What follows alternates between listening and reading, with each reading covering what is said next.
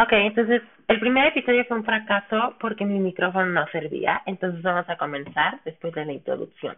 Como dije en este episodio, hablaremos de la de los de los tiempos inciertos y cómo estos nos están afectando diariamente.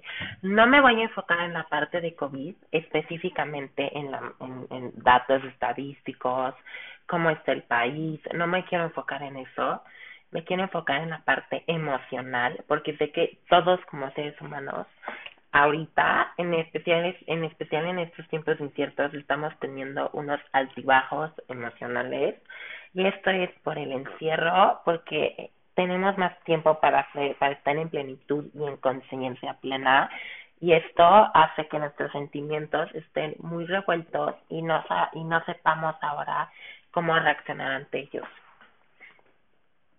y también se hace un acumulado de sentimientos, entonces no te puedes sentir melancólico, te puedes sentir muy feliz o muy triste, son sentimientos y emociones bastante extremas, lo cual hace que se vuelva un altibajo emocional, no solo para mí, sino para todos, porque estamos en tiempos inciertos que nos están afectando. He leído las noticias es una manera muy deprimente para empezar el día, y lo estoy diciendo irónicamente. Sinceramente es muy deprimente seguir oyendo que gente se muere, que la muerte está presente en estos tiempos, que hay gente infectada, hay gente contagiada, que los hospitales no son lo suficiente.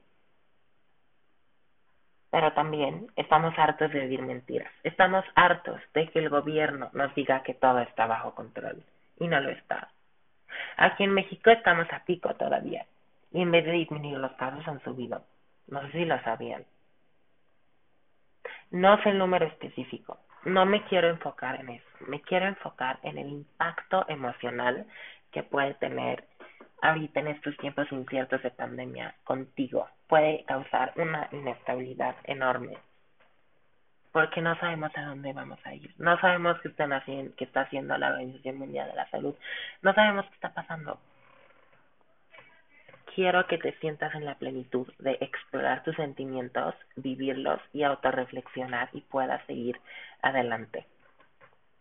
Puedas reinventarte, perderte y encontrar el camino hacia la hacia la conciencia plena, hacia la felicidad hacia a, ese, a este estado de plenitud donde ya no estás en estos altibajos extremos emocionales por la situación que está pasando, sino quiero que encuentres tu punto medio, el punto intermedio, tu punto estable, el punto estabilizador en donde tú puedas estar cómodo, puedas estar estable y puedas balancear tus altibajos emocionales y tus sentimientos y emociones.